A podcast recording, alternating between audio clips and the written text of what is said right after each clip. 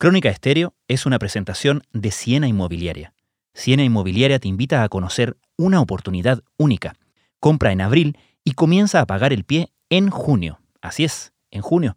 Aprovecha las ofertas de los proyectos en San Miguel, La Florida y Ñuñoa. Todos los detalles los encuentras en siena.cl. Chile en ruta hacia una nueva constitución por la paz y por otro modelo de país. Quiero valorar y agradecer muy sinceramente el acuerdo alcanzado en el Parlamento. El plebiscito consistirá en dos preguntas, si se quiere o no una nueva constitución y qué tipo de órgano debiera redactar el nuevo texto. Los chilenos decidirán en un plebiscito en el mes de abril de 2020 si quieren una nueva constitución nacida en democracia que sustituya a la actual. El presidente de Chile, Sebastián Piñera, firmó el decreto supremo que convoca plebiscito constitucional el 26 de abril de 2020. Desde la sala de redacción de La Tercera, esto es Crónica Estéreo. Cada historia tiene un sonido. Soy Francisco Aravena. Bienvenidos.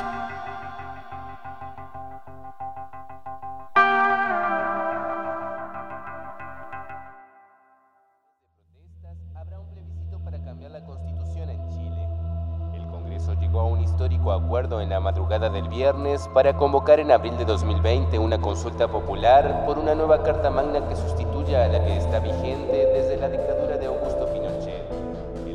En un mundo sin COVID-19, el fin de semana pasado los chilenos habríamos ido a las urnas para pronunciarnos sobre dos preguntas importantes. Si queremos una nueva constitución política y en ese caso, ¿quién queremos que la redacte? Pero un murciélago en China desató una reacción en cadena en todo el mundo y ya sabemos lo que pasó. El mundo vive una crisis de salud global con más de 3 millones de contagiados y 226 mil muertos. La economía mundial en la peor crisis desde la Gran Depresión y los eventos masivos cancelados. Y el plebiscito que podría iniciar un nuevo camino hacia el orden político de un país sumido en una crisis social y política, aplazado hasta octubre. A todo esto se suma, además, la gran incertidumbre sobre cuándo y cómo terminará esta pesadilla. Y justamente en torno a esa falta de certezas, desde el gobierno se comenzó a plantear públicamente una idea. La de volver a aplazar el plebiscito de octubre. Las reacciones, por supuesto, fueron inmediatas. Esta es la historia. Era una idea que venía dando vueltas en ciertos sectores del el oficialismo, pero el fin de semana pasado, el mismo día en que se iba a realizar el plebiscito constitucional, se dio a conocer una entrevista del presidente Sebastián Piñera a CNN en español, que se había grabado con antelación, y también otra conversación que sostuvo el ministro del Interior Gonzalo Blumel con La Tercera Domingo, publicada el mismo 26 de abril. Andrés Muñoz es periodista de la tercera PM. Ahí ambos fueron consultados si se iba a mantener la nueva fecha del plebiscito, fijado ahora para el 25 de octubre, y ambos señalaron que había que empezar a discutir una posible nueva fecha. Blumel, por su parte, habló específicamente de racionalizar el calendario electoral, ya que con esta postergación que se hizo a raíz de la pandemia, quedaban muchas elecciones seguidas en poco tiempo. Lo que pasa es que en octubre se inicia un ciclo electoral que va a ser muy intenso. Vamos a tener 7, 8 elecciones desde octubre este año hasta aproximadamente diciembre del próximo año, contando las elecciones municipales, las primarias, las elecciones del plebiscito, de la Convención Constitucional y por supuesto las elecciones parlamentarias y presidenciales del próximo año. Por lo tanto, son muchísimas elecciones. La democracia obviamente lo que busca es que la gente participe, eso está muy bien, eso está muy bien, pero lo que uno también podría preguntarse, una pregunta legítima, si hay ciertos procesos electorales que tal vez se puedan acomodar mejor para que ese calendario fluya de mejor forma. Sin embargo, los argumentos que dio cada uno fueron distintos. Piñera dio argumentos económicos para hablar de una posible nueva postergación y Blumel dio argumentos sanitarios. ¿Cuál era los argumentos económicos? Piñera afirmó que se postergó para octubre el plebiscito, pero según él, y en esto él decía que estaba especulando, que la recesión económica iba a ser tan grande que esto era un tema que se tenía que volver a discutir. Pero yo pienso, y esto estamos especulando, de que quizás la recesión económica va a ser tan grande, va a poner tantos desafíos a todos los países, incluyendo a Chile, que este es un tema que quizás, ¿cierto?, se va a volver a discutir. Pero hoy día, el calendario que tenemos es un plebiscito en el mes de octubre que coincide con las elecciones de los alcaldes, de los concejales de los distintos municipios. Y después agregó eh, la misma entrevista de que las prioridades estaban cambiando, aludiendo a temas como la salud, el empleo y el ingreso de las familias.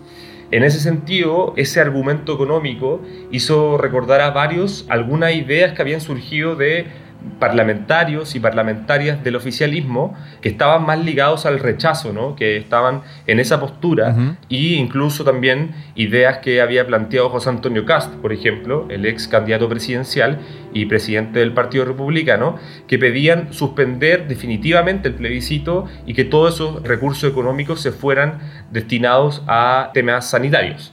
Por eso de nuevo, las alarmas se encendieron en algunos sectores de Chile Vamos, porque evidentemente, como ya se había visto antes de la pandemia, de que se desatara la crisis por el coronavirus, habían varias posturas respecto a los temas constitucionales en el sector. El timonel de Renovación Nacional, uno de los impulsores del acuerdo constitucional, concentró toda la atención luego que este martes senadores de su partido anunciaran su rechazo a una nueva carta fundamental. Los senadores, eh, efectivamente, 8 de 9, los diputados, no sé, 20 de 36, hay gente en una opción y gente en la otra, pero tenemos que mantenernos unidos como familia. Y hay que agregar también que antes de esas dos entrevistas del presidente Piñera y el ministro del Interior, hubo una intervención que, por el hecho de que él la estaba diciendo, tomó un peso importante en Chile Vamos.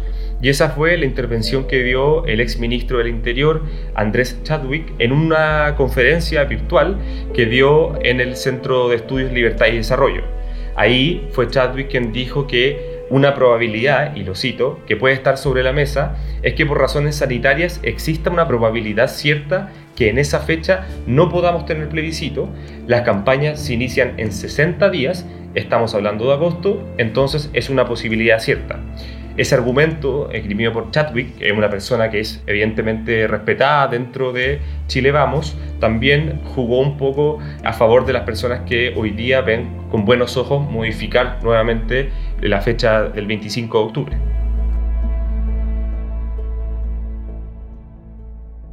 ¿Cómo se mm, alinearon en ese sentido las posiciones dentro de Chile Vamos?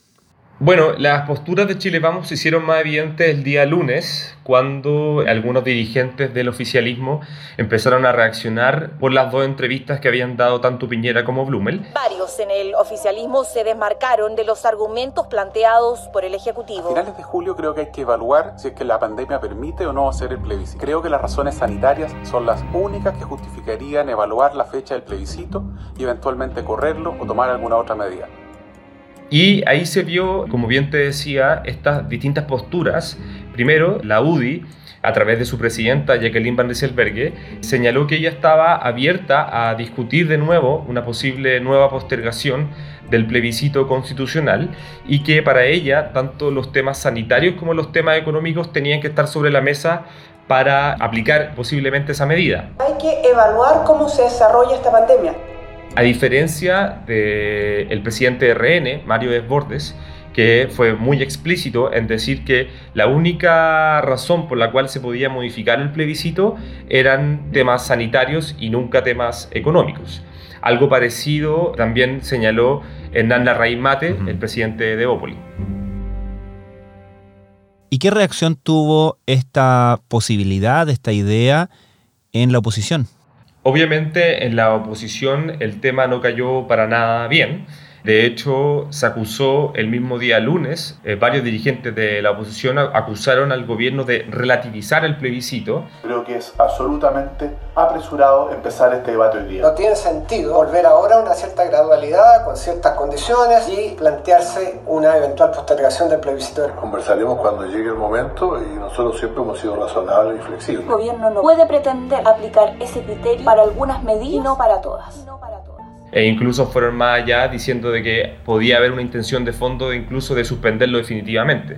Días después, de hecho, firmaron una declaración conjunta varios presidentes de partidos de la oposición señalando que era muy grave argumentar con temas económicos para aplicar esta nueva medida de cambiar el plebiscito nuevamente de fecha. La ministra Rubilar, en entrevista ayer en la mañana en Duna, pareció restarle peso justamente al argumento planteado por el presidente Piñera el fin de semana, porque dijo que no eran razones económicas las que estaban detrás de esta idea. Sí, de hecho la vocera tuvo que salir de una u otra forma a explicar lo que había querido decir el presidente Piñera al argumentar temas económicos para la postergación. Y nosotros planteamos una posibilidad y ahora vamos a ver en este diálogo qué podemos sacar en limpio, si podemos o no flexibilizar este calendario electoral, siempre entendiendo de que octubre en el plebiscito nuestro objetivo es llegar a esa fecha y poder realizar esa elección. A tanto llegó la confusión y las críticas que se estaban haciendo de parte de sus propios aliados que el gobierno tuvo que adelantar una reunión de coordinación y citar a los partidos de Chile Vamos a la moneda para reunirse el martes pasado. Ahí, en esa reunión, el presidente Piñera evidentemente argumentó sobre la mesa de que la recesión económica, que va a ser mundial, iba a ser obviamente muy dura también para Chile y que dentro de eso había que entender sus palabras.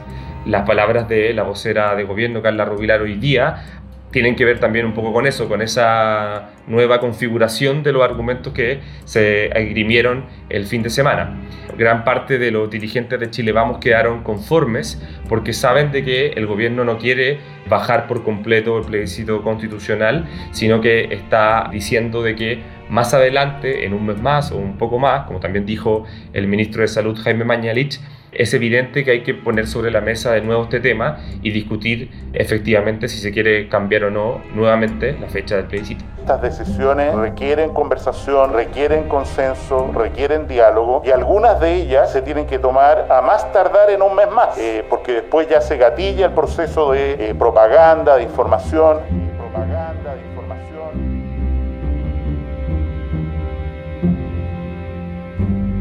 Volvemos en unos segundos. Crónica Estéreo es una presentación de Siena Inmobiliaria. Siena Inmobiliaria te invita a conocer una oportunidad única. Compra en abril y comienza a pagar el pie en junio. Así es, en junio. Aprovecha las ofertas de los proyectos en San Miguel, La Florida y Ñuñoa. Todos los detalles los encuentras en siena.cl.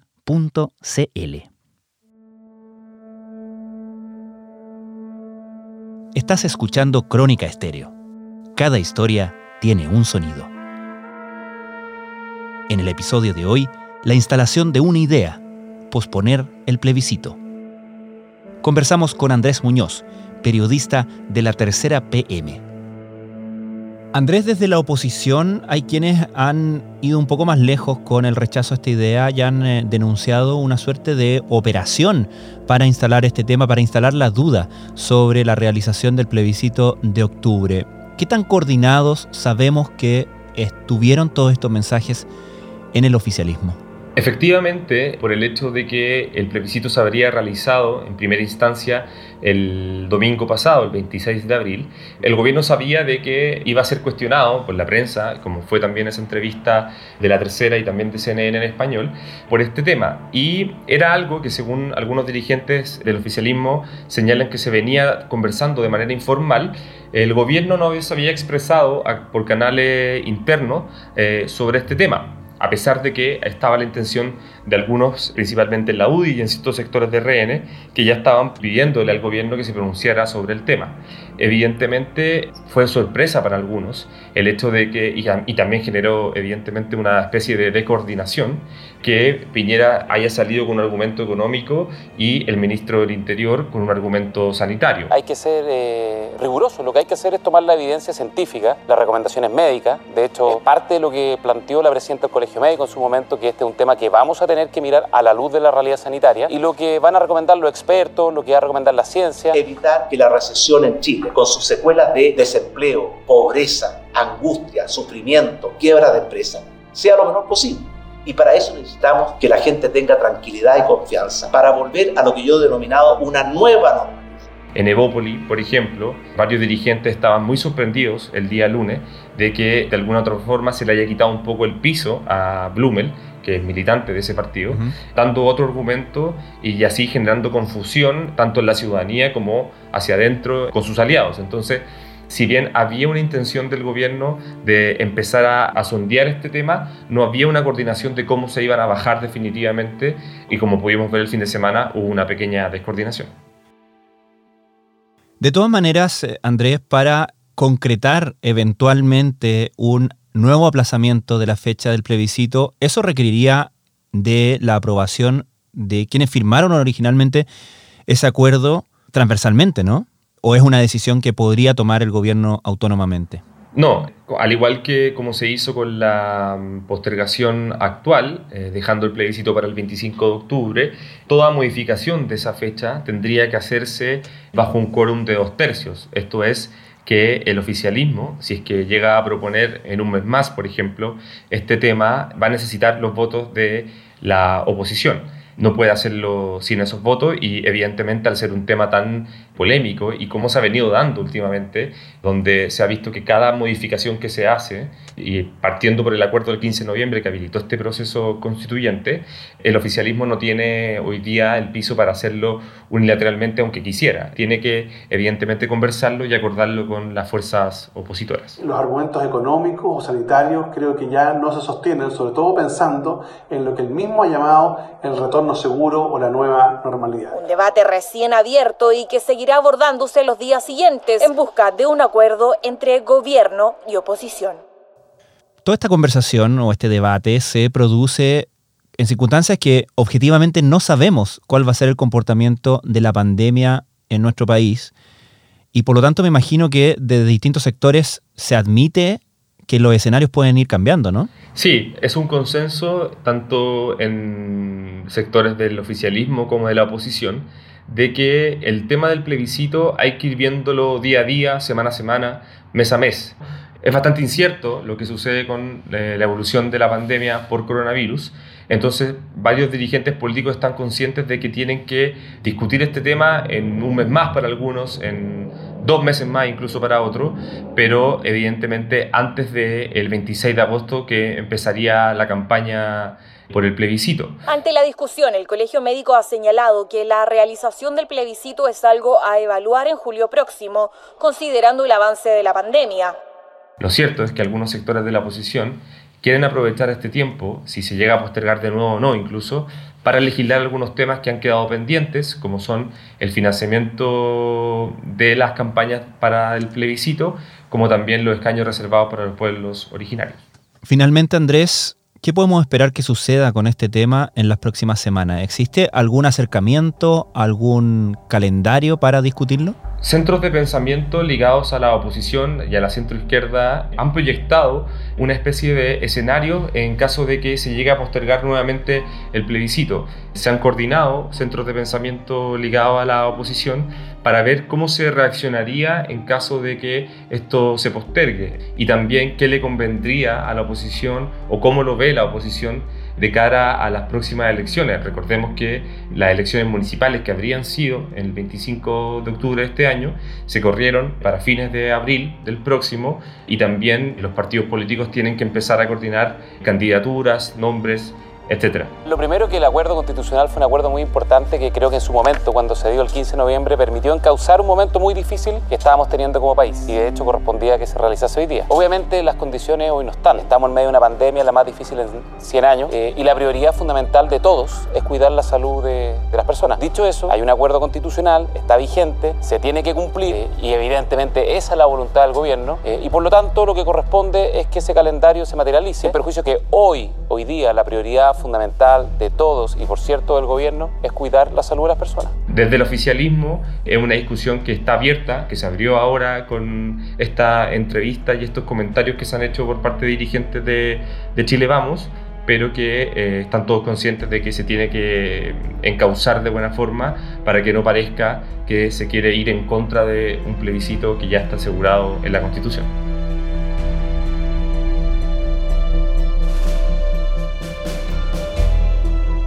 Andrés Muñoz, muchas gracias. Gracias a ti.